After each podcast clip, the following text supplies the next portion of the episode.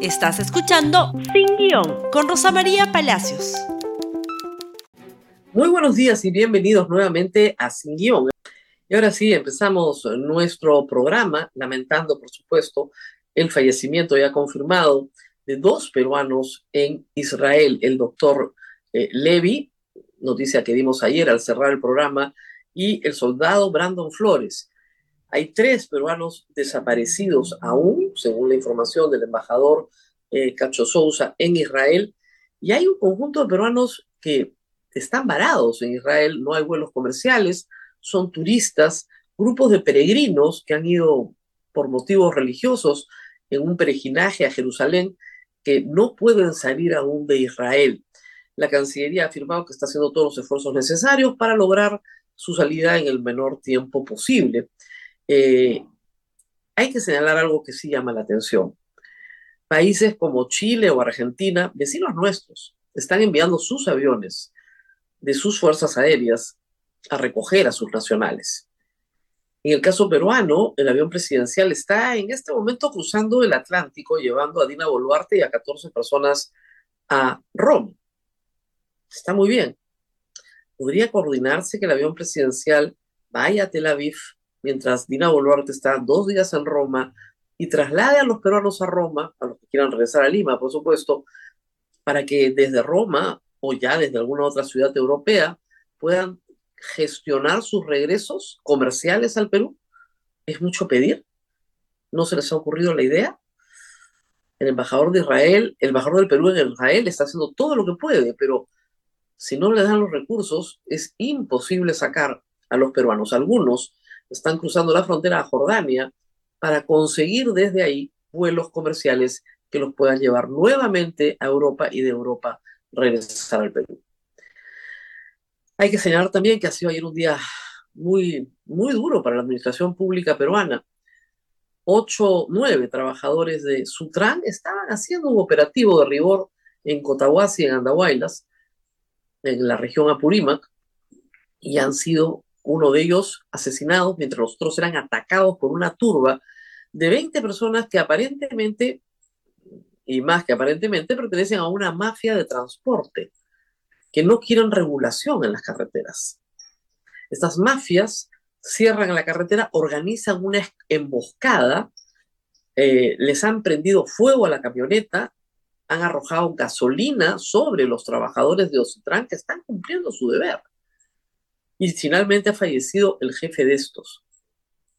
Esto es inaceptable en un Estado de Derecho y esperemos que se ponga orden en la zona porque lo que estás enfrentando ahí es crimen organizado. No estás enfrentando otra cosa que no sea crimen organizado que no quiere regulación, como sucede en la minería informal, como sucede en la trata de personas, como sucede en la educación, como sucede en el transporte, como sucede en la tala ilegal. El crimen organizado penetra toda la sociedad y causa estos daños terribles. Y hablando de crímenes, vamos a hablar esta mañana, por supuesto, del fugitivo más célebre en este momento, Vladimir Cerrón, que después de tuitear frenéticamente en favor de Palestina y decir que la República miente y cosas por el estilo, pues no está siendo ubicado aún por la Policía Nacional. Ayer se emitió una alerta, tenemos esa primera noticia, por favor, una alerta azul. Una alerta azul de Interpol no es una orden de captura, es una alerta para ubicación, es decir, advierte a una serie de países que este señor Vladimir Cerrón es buscado en el Perú. Les advierte que si entra a su territorio, tienen que dar inmediata notificación para ubicarlo y luego capturarlo, pero es una primera alerta. El Perú está trabajando intensamente para que la alerta se eleve a alerta roja. Siguiente nota, por favor. Lo que se está buscando es esto. Eh, se está tramitando una alerta roja para búsqueda y captura internacional, porque ahí sí te capturan. La azul es para decirle a varios países a los que puede ir Vladimir Cerrón que es posible que esté ingresando y que tienen que estar muy atentos a su presencia porque es buscado en el Perú. La roja permite a Interpol, si es que la Policía Nacional tramite esto rápidamente, capturar a Vladimir Cerrón. Lo siguiente, por favor, que tenemos también en noticia, son los países la siguiente nota, si me ayudan. Muy bien. los países a donde podría estar Vladimir Cerrón. Cuba, Brasil, Venezuela, eh, se supone que a los Países Bajos, ¿no? Pero sobre todo es acá, y por supuesto Bolivia, están entre los países a los cuales la Interpol presume que podría haberse dirigido Vladimir Cerrón, aunque su hermano Valdemar insiste en que está en el Perú y que no se ha ido a ninguna parte. El señor Vladimir Cerrón ha organizado una defensa en redes sociales donde es muy activo, señalando que es un perseguido político, igual que Santos, ¿no? Gregorio Santos, por si, por si acaso, ayer se le confirmó su sentencia de nueve años por peculado, que está cumpliendo. Pero el señor Cerrón dice que es un perseguido político, que esto es lofer, que acá hay un ataque contra su persona, porque él va a ser el próximo presidente del Perú y no se le permite postular. que decir varias cosas. Acá no hay ninguna persecución política. El señor está siendo condenado a prisión efectiva, porque el Código Penal así lo dispone. Tal vez algunos lo han olvidado. Pero cuando se trata de un funcionario público que comete el delito de colusión, no hay prisión suspendida. Se modificó el código hace varios años. Yo lo había olvidado, lo recordó esta mañana el doctor Luis Vargas Valdivia. Así que le corresponde efectiva. Tenía negociación incompatible ya condenado, pero esa no es de la que tiene prisión efectiva. Esta sí. Entonces le corresponde prisión efectiva. No le corresponde otra cosa. No hay discreción ahí. Cuando la pena es menor a cuatro años, en el caso de un funcionario público que comete el delito de colusión, peculado, es una lista de delitos contra la administración pública, le corresponde prisión efectiva. No hay nada que discutir. Eso es lo que le corresponde. ¿Qué más tenemos, por favor? Lo que dice el, primer ministro, que en este caso tiene razón, no existe ninguna persecución política en contra de Vladimir Serrón. Hay que decir que más bien podríamos decir que lo que existe es haberle dado la ventaja de la fuga es bien extraño lo que ha ocurrido en torno a su, por decirlo de alguna manera, salida, ¿no? Huida. Porque la sentencia se dicta más o menos a las doce y media del día. Las órdenes de captura recién llegan a las seis y media de la tarde. ¿Por qué? ¿Por qué se le dio seis horas de ventaja? Muy extraño, ¿no? Sobre esto hay más, por favor, lo que sigue.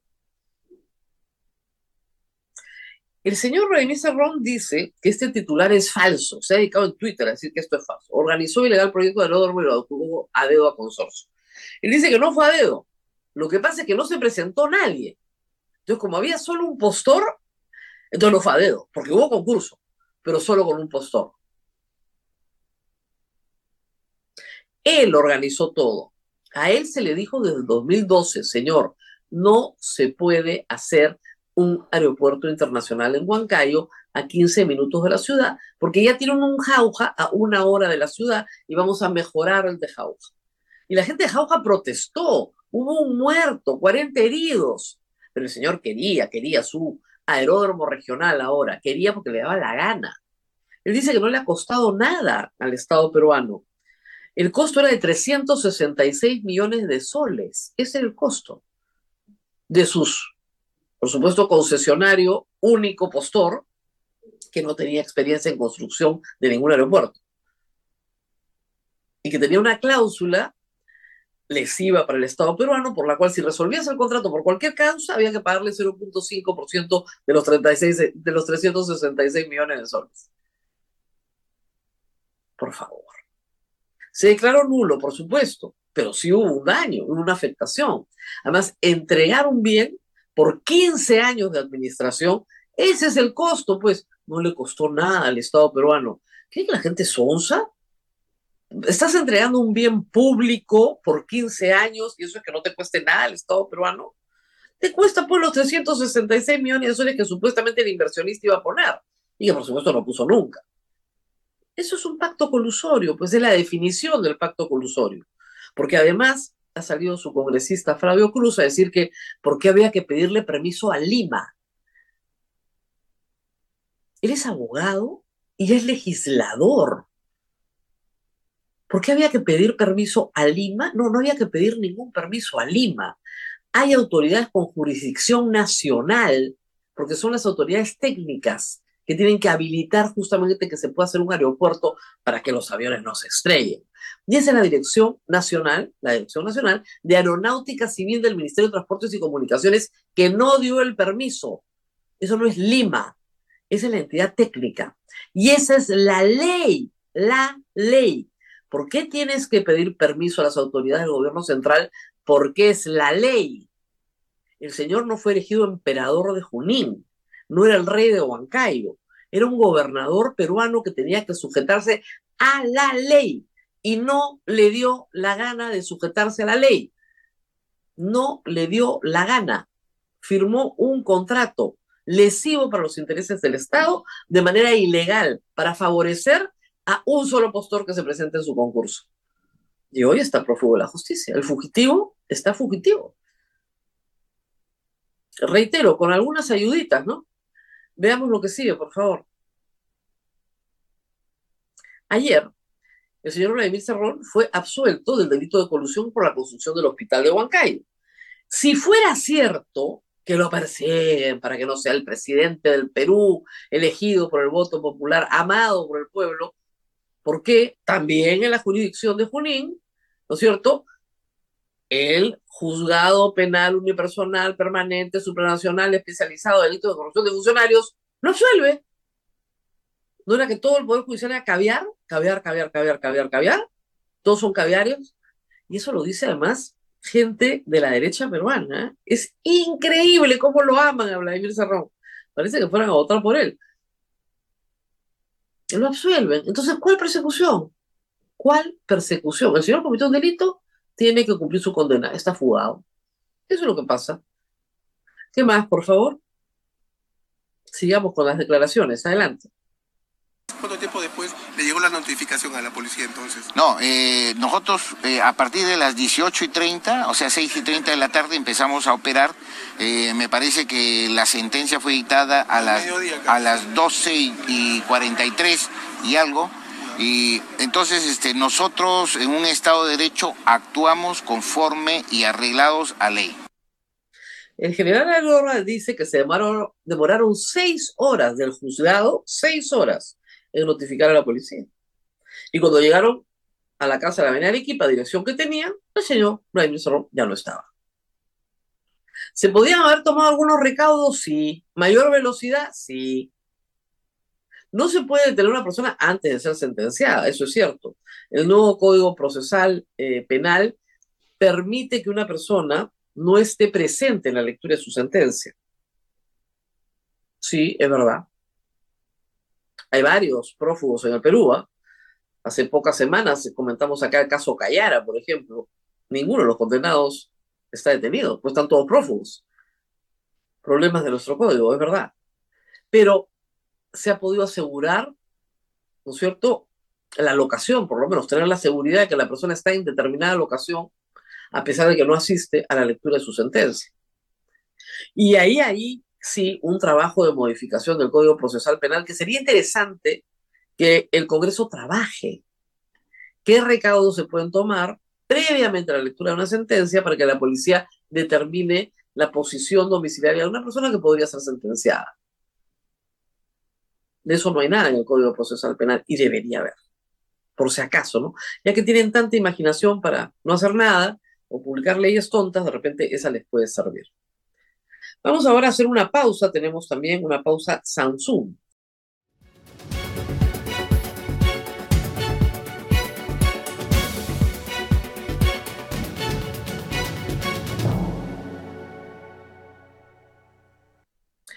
Bueno, tenemos que hablar de la congresista Amuruz porque la moción de censura está en la agenda del Pleno que ha sido convocado hoy a las 3 de la tarde, pero también a las 3 de la tarde ha sido convocado para su interpelación el ministro del Interior, Vicente Romero. Aquí no le va a pasar nada, por supuesto, no lo van a censurar, este Congreso es amable, ¿no es cierto?, con los ministros de este gobierno, así que no le va a pasar nada, pero lo han llamado para que hable probablemente en una sesión donde la mitad de los congresistas no estén presentes, porque nunca están presentes cuando interpelan ministros. Pero tienen que votar hoy o mañana una censura para la señora Muruz. Y la señora Muruz ha dicho que ha dicho, ayer ha dado unas declaraciones fantásticas, le ha dicho a los periodistas que ellos son los que se portan mal, pues porque parece que lo que más les interesa es saber quién organizó la fiesta. Ayer los periodistas le dijeron, que ese no era el interés de la prensa. El interés de la prensa es saber por qué miente tanto. Porque es una máquina de mentir. Miente y miente y miente si no tendría razón para hacerlo. Vamos a escuchar parte de lo que dijo. La ayudé a la mamá en hacer la comida o quién puso el toldo. Creo que eso es lo más importante para el país. Déjame permitir, parece que eso es lo más importante en el país. El tema no, es, ¿no? El tema no es importante, hay contradicciones entre lo que usted No, yo no he mentido, yo no he mentido ¿por qué? Porque el que organiza una reunión se ocupa de todo el tema logístico, hace todas las contrataciones y todos los pagos al respecto. ¿Dónde estén? Yo simplemente, y creo que, y creo, perdón, perdón, y creo de que muchos de ustedes de repente han podido acudir a algún cumpleaños y han podido hacer algún presente. Y eso no te hace, no te hace organizado. Pero déjenme, por favor, terminar creo esto que lo, que importa en el país es, a ver, ¿por qué no me preguntan por qué es que alarmaron al país por el tema del agua? no, que fue ¿Por qué no me preguntan por el tema de la inseguridad ciudadana? ¿No?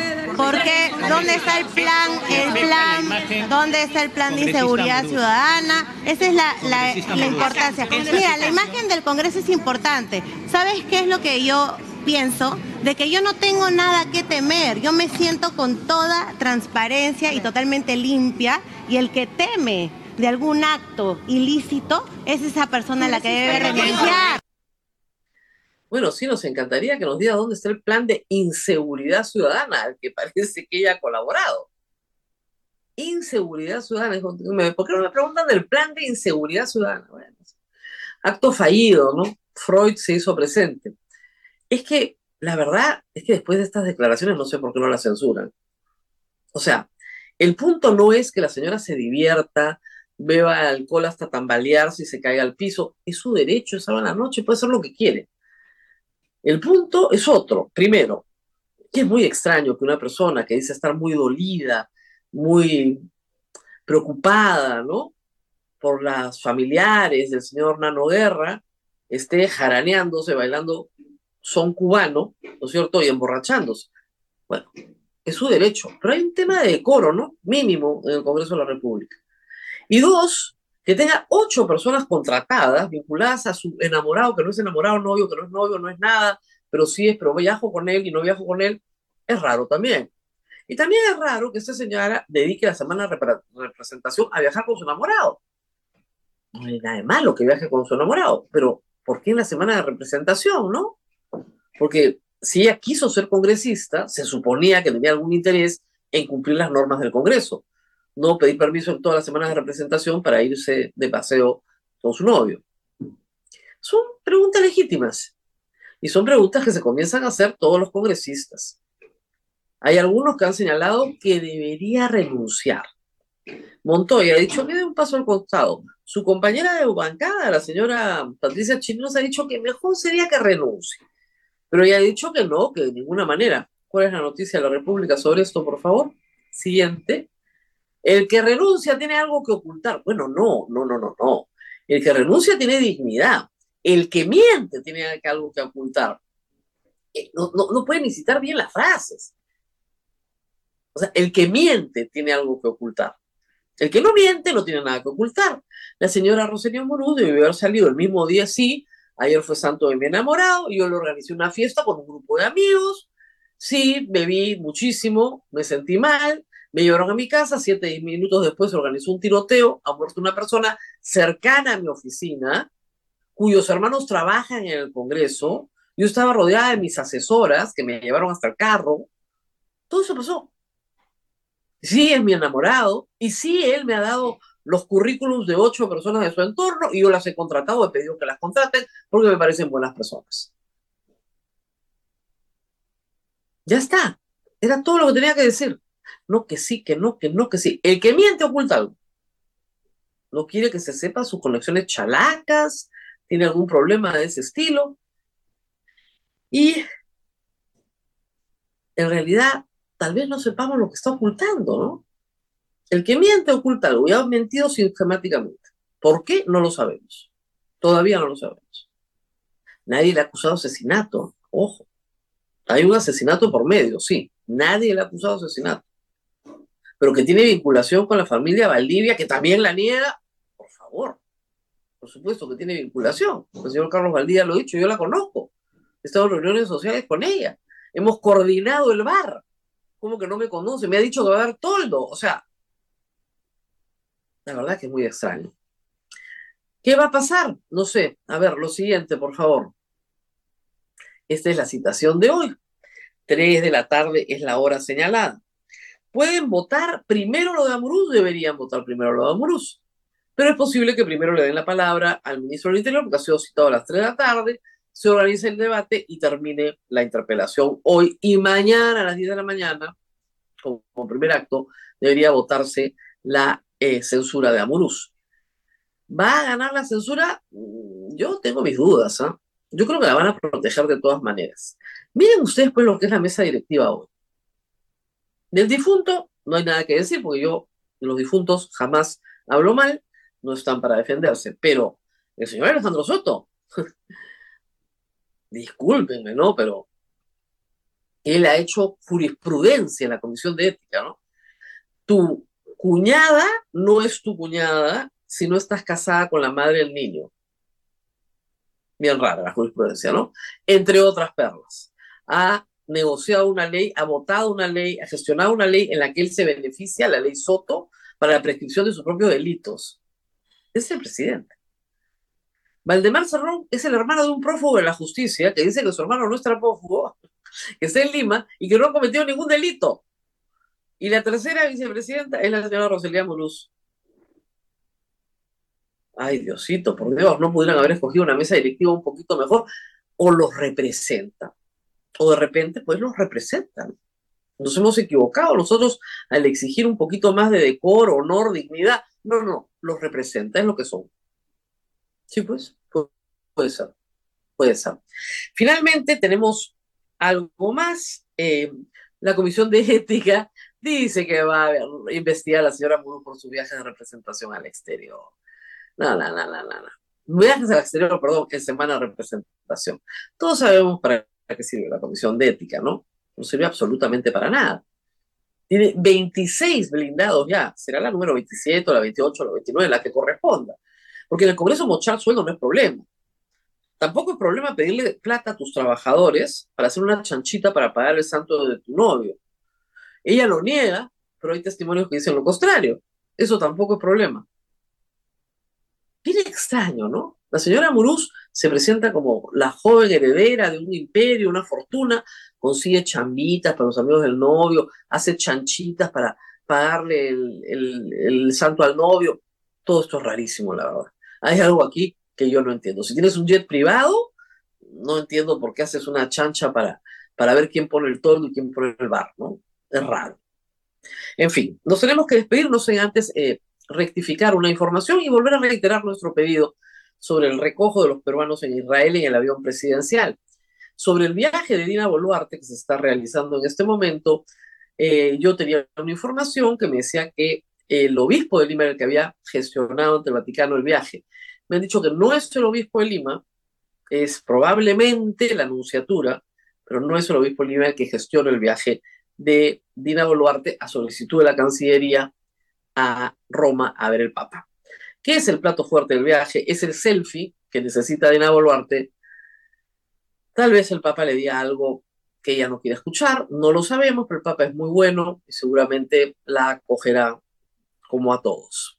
Muy bien, nos tenemos que despedir. Nos reencontramos el día de mañana. No se olviden de compartir este programa. Nos vemos. Chao, chao. Gracias por escuchar Sin Guión con Rosa María Palacios. Suscríbete para que disfrutes más contenidos.